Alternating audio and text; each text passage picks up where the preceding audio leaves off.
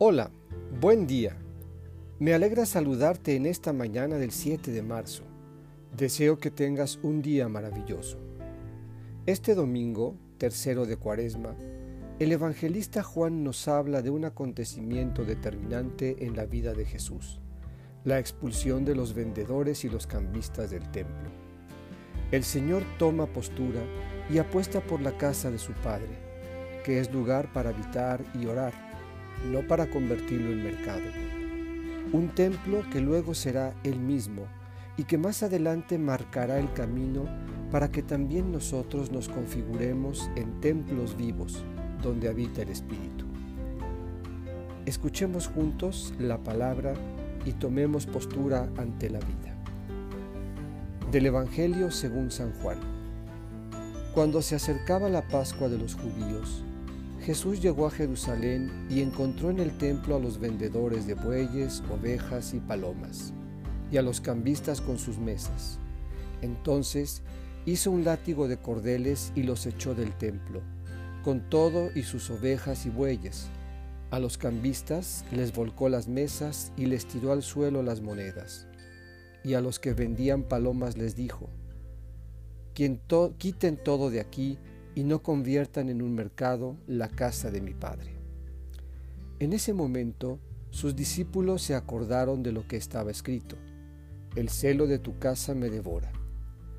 Después intervinieron los judíos para preguntarle, ¿qué señal nos das de que tienes autoridad para actuar así? Jesús les respondió, destruyan este templo y en tres días lo reconstruiré. Replicaron los judíos, 46 años se ha llevado la construcción del templo y tú lo vas a levantar en tres días. Pero él hablaba del templo de su cuerpo. Por eso, cuando resucitó Jesús de entre los muertos, se acordaron sus discípulos de que había dicho aquello y creyeron en la escritura y en las palabras que Jesús había dicho.